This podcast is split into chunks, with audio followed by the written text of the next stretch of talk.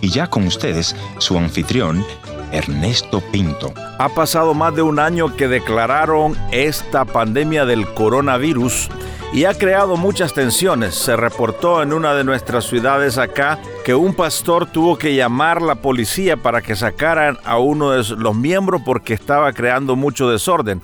Resulta de que acá solo le permiten cierto número de personas que puedan entrar a la iglesia y las iglesias han hecho una lista para llamar rotativamente a los miembros y a esta persona no le correspondía estar ese domingo ahí. Llegó, empezó a hacer el desorden porque no lo dejaban entrar y finalmente llegó la policía producto de lo que llaman la nueva normalidad. Otra de las crisis que ha creado esto, según las estadísticas que se reportan, es que se ha incrementado la violencia intrafamiliar, que se ha aumentado el divorcio en un número exagerado en este año que ha pasado. Bueno, son secuelas de este encerramiento en que el mundo se ha sometido. Pero una cosa buena es que nosotros no hemos dejado de proclamar el Evangelio de Jesucristo a través de todas las plataformas disponibles. He visto que los pastores, los líderes, los laicos, todo el mundo ha empezado a proclamar el mensaje del amor de Dios. Yo no me he quedado atrás, hemos estado constantemente, semana a semana, compartiendo sobre el amor de Dios. En medio de cualquier tribulación, en medio de cualquier peste, en medio de cualquier catástrofe, la iglesia debe traer esperanza.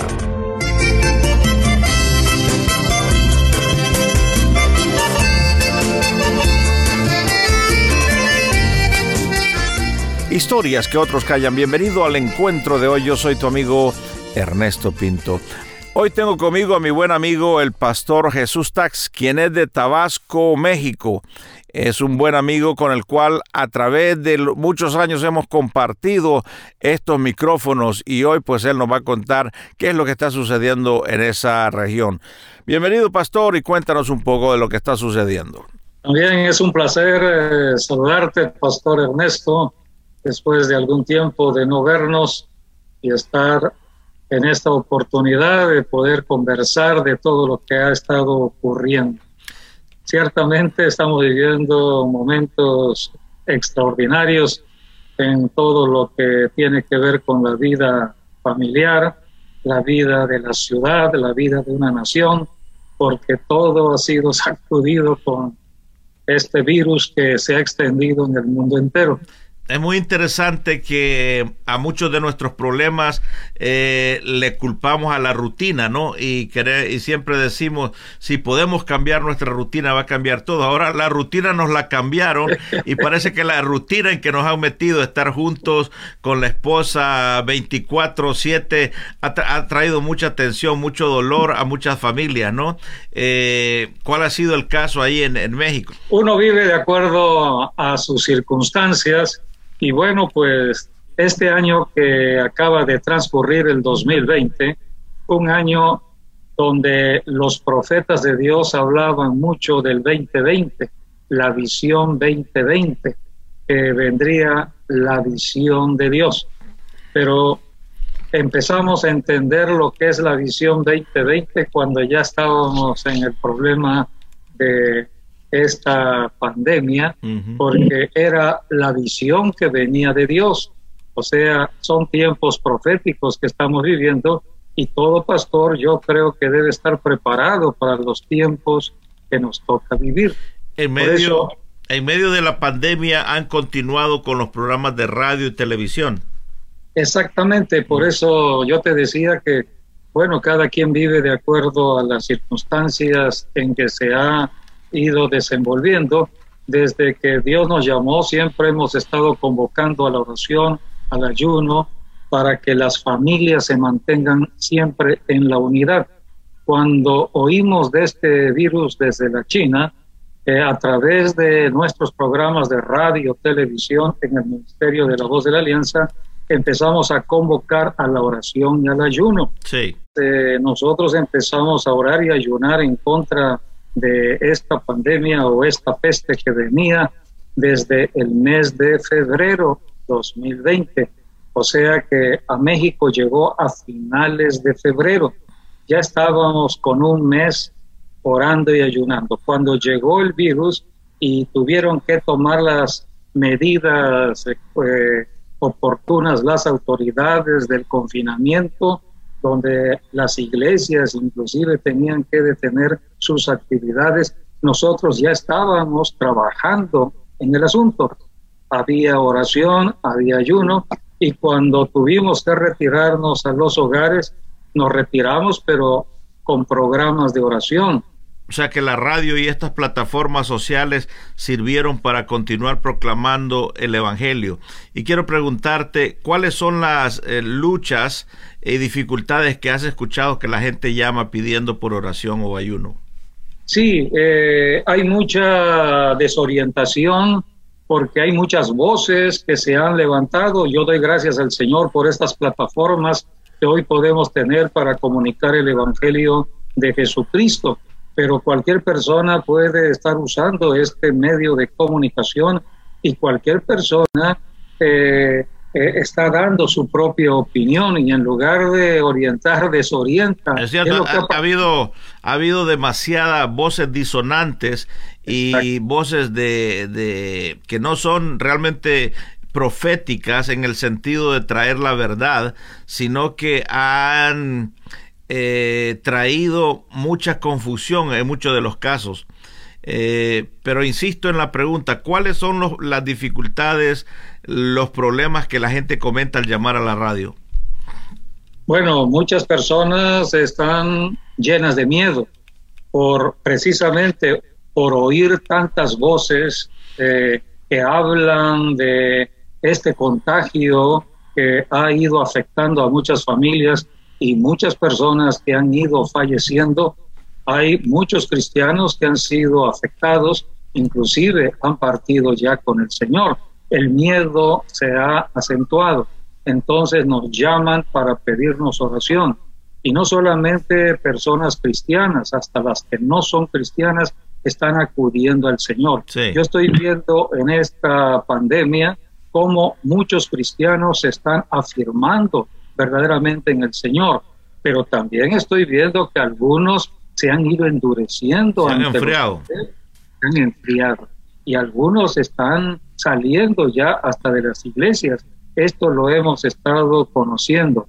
Pero también muchas personas que no eran cristianas se están acercando. esa es la ventaja que he visto en todo esto. No he visto eh, por ejemplo, en nuestro ministerio es igual, ¿no? Un avivamiento de gente que quiere saber más acerca del Señor, eh, que quieren ser discipulados, que quieren conocer más del, de la Escritura Sagrada y eso nos anima mucho.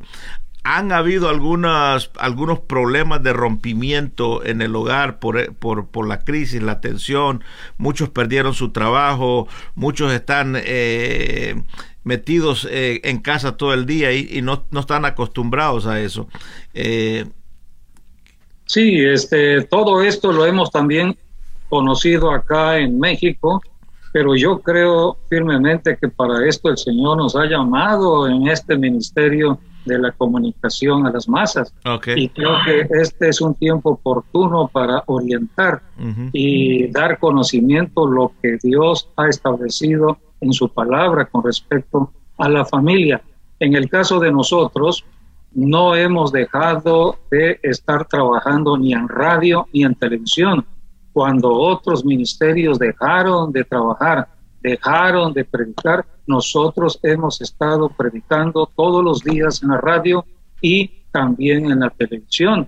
Y damos gracias porque este año que pasó, Dios nos dio la oportunidad de entrar a estas redes ahora de la comunicación, donde podemos ahora comunicarnos de una manera, manera ya más expensiva. Recuerdo que hace cuatro años que estuvimos juntos en Miami y el, el, el, tema era cómo prepararnos nosotros para comunicar el Evangelio en estas plataformas sociales sin saber lo que vendría, ¿no? Muchos pastores, muchos pastores eh, llegaron a la pandemia sin, sin saber ni manejar un, teléfono celular, ¿no? Que la mayoría de nuestra generación ha tenido problemas con eso y hemos visto que han tenido que esforzarse y los que no, los que no se adaptaron a esta nueva, estos nuevos sistemas se están quedando atrás. ¿no? Entonces yo creo que eh, es importante lo que dijiste, que por el contrario, esta, estas crisis nos llevan a utilizar estos medios de comunicación de la mejor manera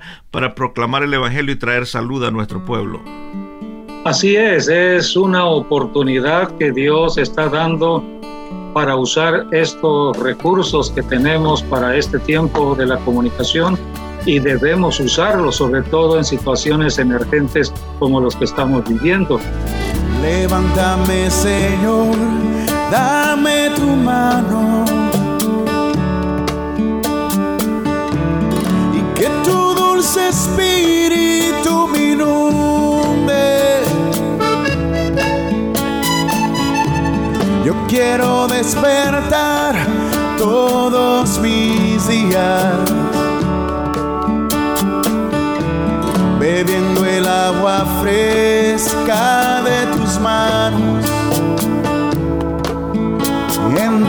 presencia, oh Dios, quiero vivir, Señor. ¿Cuál sería tu mensaje a aquel matrimonio que nos está escuchando en este momento y te dice, pastor, tenemos tantas dificultades en nuestro matrimonio, nuestra familia extendida por el tema de mi esposo se quedó sin trabajo, hemos estado luchando y no sabemos qué hacer en este momento. Tal vez no conocen al Señor, ¿qué tú le dirías? Tengamos la plena confianza en un Dios que nos ama. Dios está en control de toda circunstancia en la tierra y que todo lo que está pasando es circunstancial y temporal. O sea que todo esto va a terminar, pero tenemos que acudir al único Dios que nos puede ayudar. Entonces hay que orar, hay que ayunar y hay que confiar que el Señor pronto va a hacer un cambio. ¿Cuál sería tu mensaje para cerrar esta audición aquel pastor que tal vez está eh, desanimado en este momento, no sabe cómo mantener el contacto con la congregación, eh, no sabe manejar estas plataformas, pero de alguna manera nos estaba escuchando a través de la radio.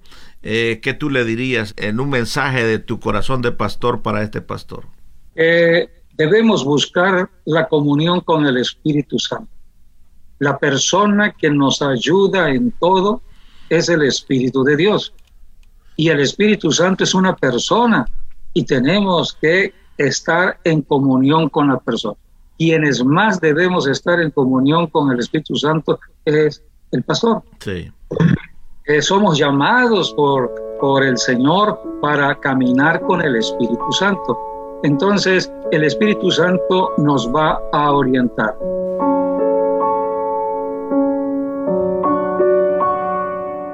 Queremos agradecerte, pastor, por venir a esta audición.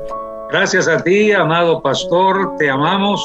Sabes que Dios nos puso en contacto desde hace mucho tiempo y para mí en lo personal eres una persona muy eh, valiosa en el reino de Dios y cada vez que platicamos hay algo que tengo que aprender también de ti. Y bueno, pues todo nuestro amor de aquí de la iglesia Maranata también para ti te estimamos mucho y en.